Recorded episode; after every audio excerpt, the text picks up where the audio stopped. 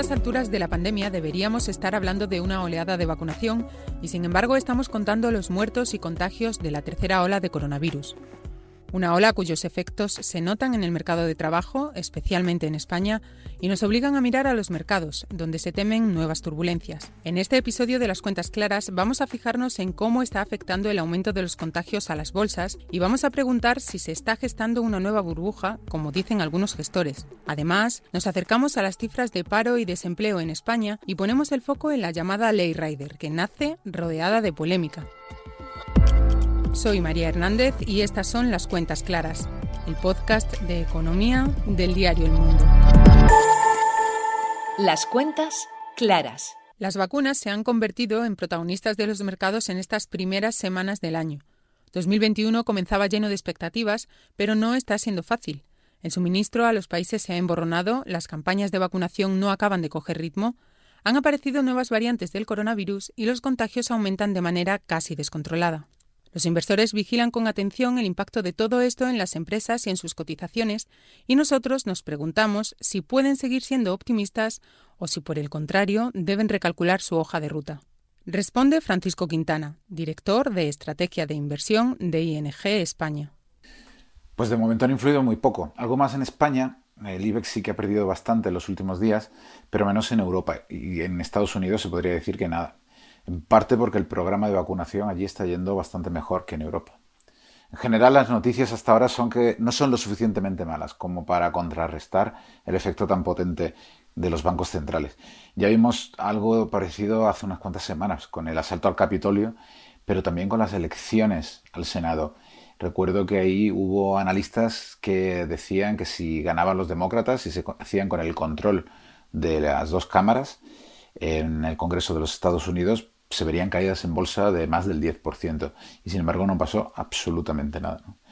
Yo creo que los grandes inversores se están sintiendo respaldados ahora mismo.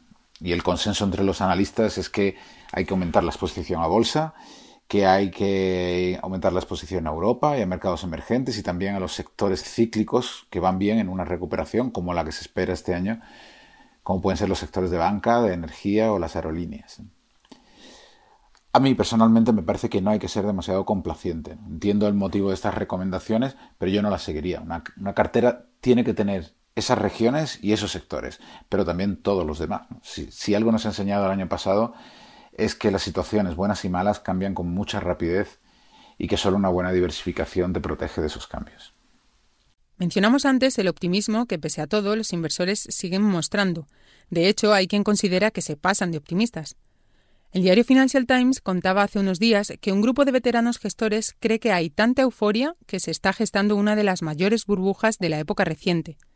Consideran que hay sobrevaloración en algunos índices y en algunos valores y culpan de eso a la especulación de inversores aficionados. ¿Existe riesgo real de una nueva burbuja? Hay que preocuparse siempre, lo justo para ser cautos, pero no tanto como para no invertir.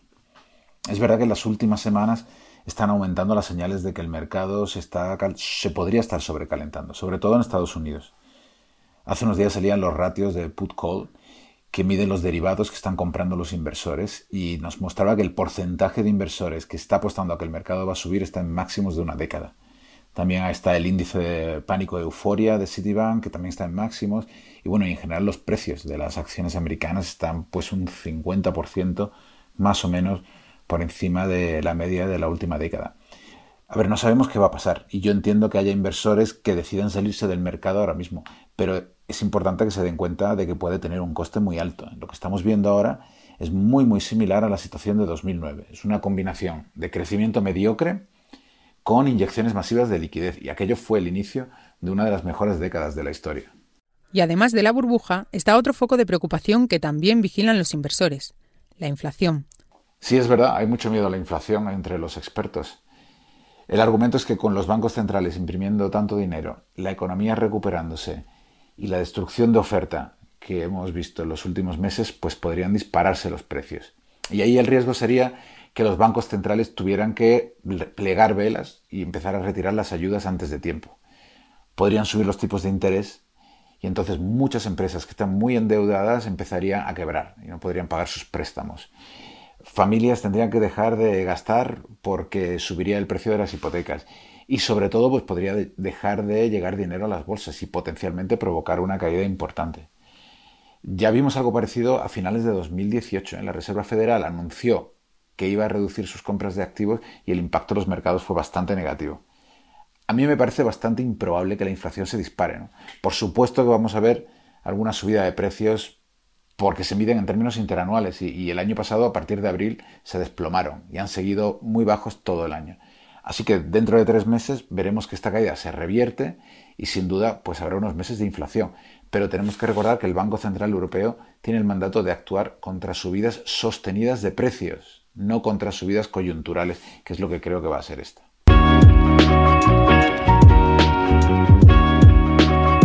Mercado de trabajo en España es la historia de un fracaso desde hace décadas y en cada crisis tenemos la oportunidad de comprobarlo. Una dolorosa oportunidad, por cierto. Basta mirar los números. 622.000 empleos destruidos en 2020 según la EPA, 755.000 personas en ERTE y un 40,9% de paro juvenil. Esta semana se publican también datos de desempleo del SEPE y sabremos si volvemos a alcanzar los 4 millones de personas paradas o si nos quedamos al borde de esa cifra. Independientemente de lo que ocurra, la realidad es que España es una máquina de destruir empleo en cada crisis. Y le he preguntado a Javier Blasco, director de la Deco Group Institute, por qué ocurre esto. La destrucción tan amplia de empleo en España en cada crisis económica tiene que ver con que tenemos un paro estructural que se mantiene en momentos de crisis, pero también de recuperación. Este paro se nutre de ciertos elementos que nos diferencian del resto de los países occidentales, básicamente la elevada temporalidad, el paro juvenil que casi triplica el resto de desempleados y diferencias de base en el sistema de cualificación que dificultan la reubicación de parados en otros empleos y sectores. Sobrecualificación que convive con un elevado número de personas que ni estudian ni trabajan, bajo desarrollo de políticas activas de empleo y un modelo con menor presencia de la formación profesional, la formación práctica y la formación técnica. Todo esto hace que ante la crisis el único mecanismo de ajuste sea la reducción de puestos de trabajo, temporales y jóvenes sobre todo, y que otros mecanismos de flexibilidad como la reducción de jornada, la movilidad funcional, etcétera, que en otros países sirven para mantener puestos, aquí son menos usados por un marco jurídico aún rígido. Desde el punto de vista laboral, ¿está siendo esta crisis distinta de las anteriores? Esta crisis sí está siendo diferente a otras. Eh, no es resultado de una crisis financiera, sino de una parálisis derivada de los confinamientos por la pandemia. Antes de marzo de 2020 ya estábamos en pleno proceso de transformación digital, no había sectores inflados artificialmente y además caminábamos hacia niveles de desempleo óptimos dentro, eso sí, de las tradicionales patologías de paro estructural y temporalidad de España. Incluso en el tercer trimestre hemos visto indicios de recuperación. El PMI industrial, el de servicios, el nivel de exportaciones creciendo, pero que se han visto frenados por los rebrotes. Esto nos indica que una vez acabe la pandemia la actividad debería volver a recuperarse y a crear empleo. Por eso es tan importante mantener vivas aquellas empresas y negocios que puedan volver a generar empleo en unos meses y no permitir que se siga destruyendo tejido productivo. Sectores como el de los servicios, la hostelería o el turismo se están viendo bastante afectados por la pandemia. Pero yo me pregunto si, pese a lo complicado de la situación, es posible encontrar oportunidades de empleo ahora mismo en alguna actividad. Bueno, sobre en qué otros sectores sea posible encontrar oportunidades de empleo. Actualmente, bueno, los sectores que realmente, los que están creando más empleo son los sectores sin duda tecnológicos, informática, telecomunicaciones, la ciencia de la salud, sanidad, farmacia, sector de la investigación, el sector agroalimentario, el sector de la educación, la distribución y el e-commerce, así como el sector de la energía y algunas familias industriales y de la construcción. No obstante, es previsible que una vez superados los confinamientos y vencida la pandemia, los sectores de hostelería y comercio vuelvan a liderar cuantitativamente la creación de empleo.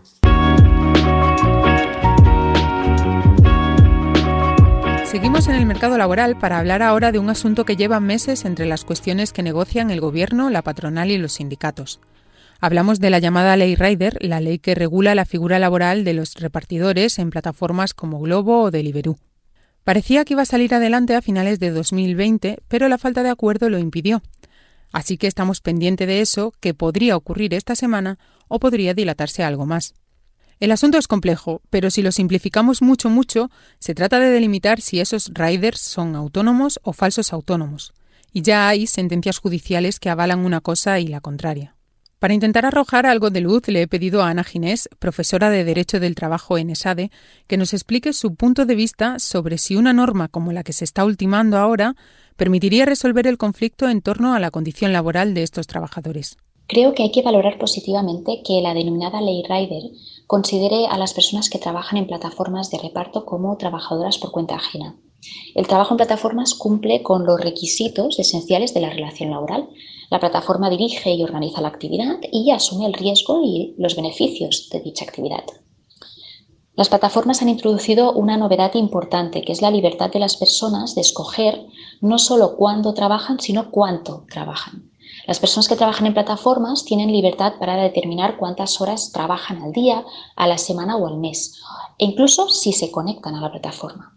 Las plataformas toman decisiones de asignación de tareas o franjas horarias en base a la actividad pasada de las personas en la plataforma, de tal manera que aquellas personas con más horas de conexión y más servicios realizados son premiadas con más y mejores tareas, mientras que aquellas con menos horas de conexión o con más servicios rechazados son penalizadas con menos tareas.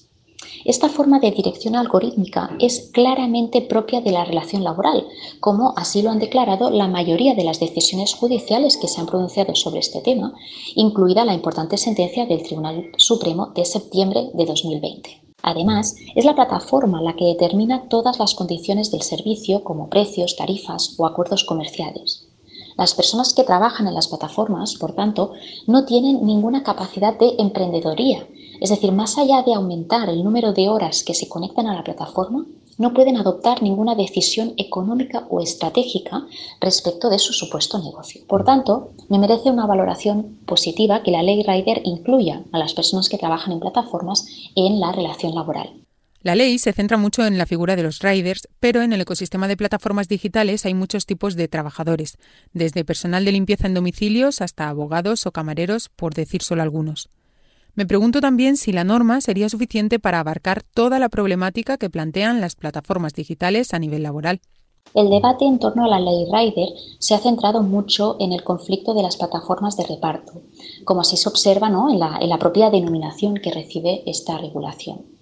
Sin embargo, resulta esencial que la ley no se centre solo en las plataformas de reparto, sino que resulte de aplicación a todo tipo de plataformas, incluidas también aquellas plataformas de tareas online como pueden ser Upwork, uh, Fiverr o Amazon Mechanical Turk. Distintos estudios evidencian que hay muchas personas que trabajan en plataformas de tareas online o de microtareas online, muchos, muchas más de las que trabajan en plataformas de reparto. Por tanto, una regulación parcial del fenómeno resultaría claramente insuficiente para solucionar el debate sobre la condición de las personas que trabajan en plataformas. Desde mi punto de vista, habría que reforzar la presunción de laboralidad. Yo propongo que se presuma la existencia de relación laboral del trabajo realizado dentro de la actividad ordinaria de la empresa. Es decir, que cuando una empresa contrata con una persona para realizar su propia actividad, que se presuma la existencia de una, relación laboral correspondiendo a la empresa probar que en ese caso concreto existe una relación de verdadero trabajo autónomo. Esta fórmula permite declarar la laboralidad del trabajo en plataformas digitales, a la vez que aborda también el insoportable problema del falso trabajo autónomo del mercado de trabajo español. En alguna ocasión he escuchado a Ana decir que el problema no son las plataformas o el servicio que ofrecen, sino los derechos laborales de las personas que llevan a cabo ese servicio. ¿No respetan acaso las plataformas esos derechos? Desgraciadamente, muchas de las plataformas digitales no respetan los derechos laborales de las personas. Si bien algunas pocas sí que contratan directamente a las personas trabajadoras, otras mantienen relaciones de trabajo autónomo con ellas. Consecuentemente, estas personas quedan excluidas de la protección laboral y social propia de la relación laboral. Es decir, quedan excluidas, por ejemplo, de la protección en materia de jornada máxima, descansos mínimos, salario mínimo o prevención de riesgos laborales, como se ha evidenciado con las condiciones en las que los riders trabajaron durante los primeros meses de la pandemia. El reconocimiento de la relación laboral supondrá que las personas que trabajan en plataformas tendrán derecho a salario mínimo, jornada mínima, jornada máxima y también a una previsibilidad en cuanto a su tiempo de trabajo y por tanto una previsibilidad en cuanto a la retribución eh, que van a percibir por el tiempo trabajado.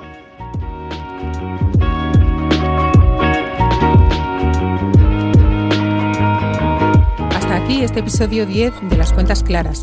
Francisco Pichorno está en la edición, yo soy María Hernández y nosotros volvemos el lunes.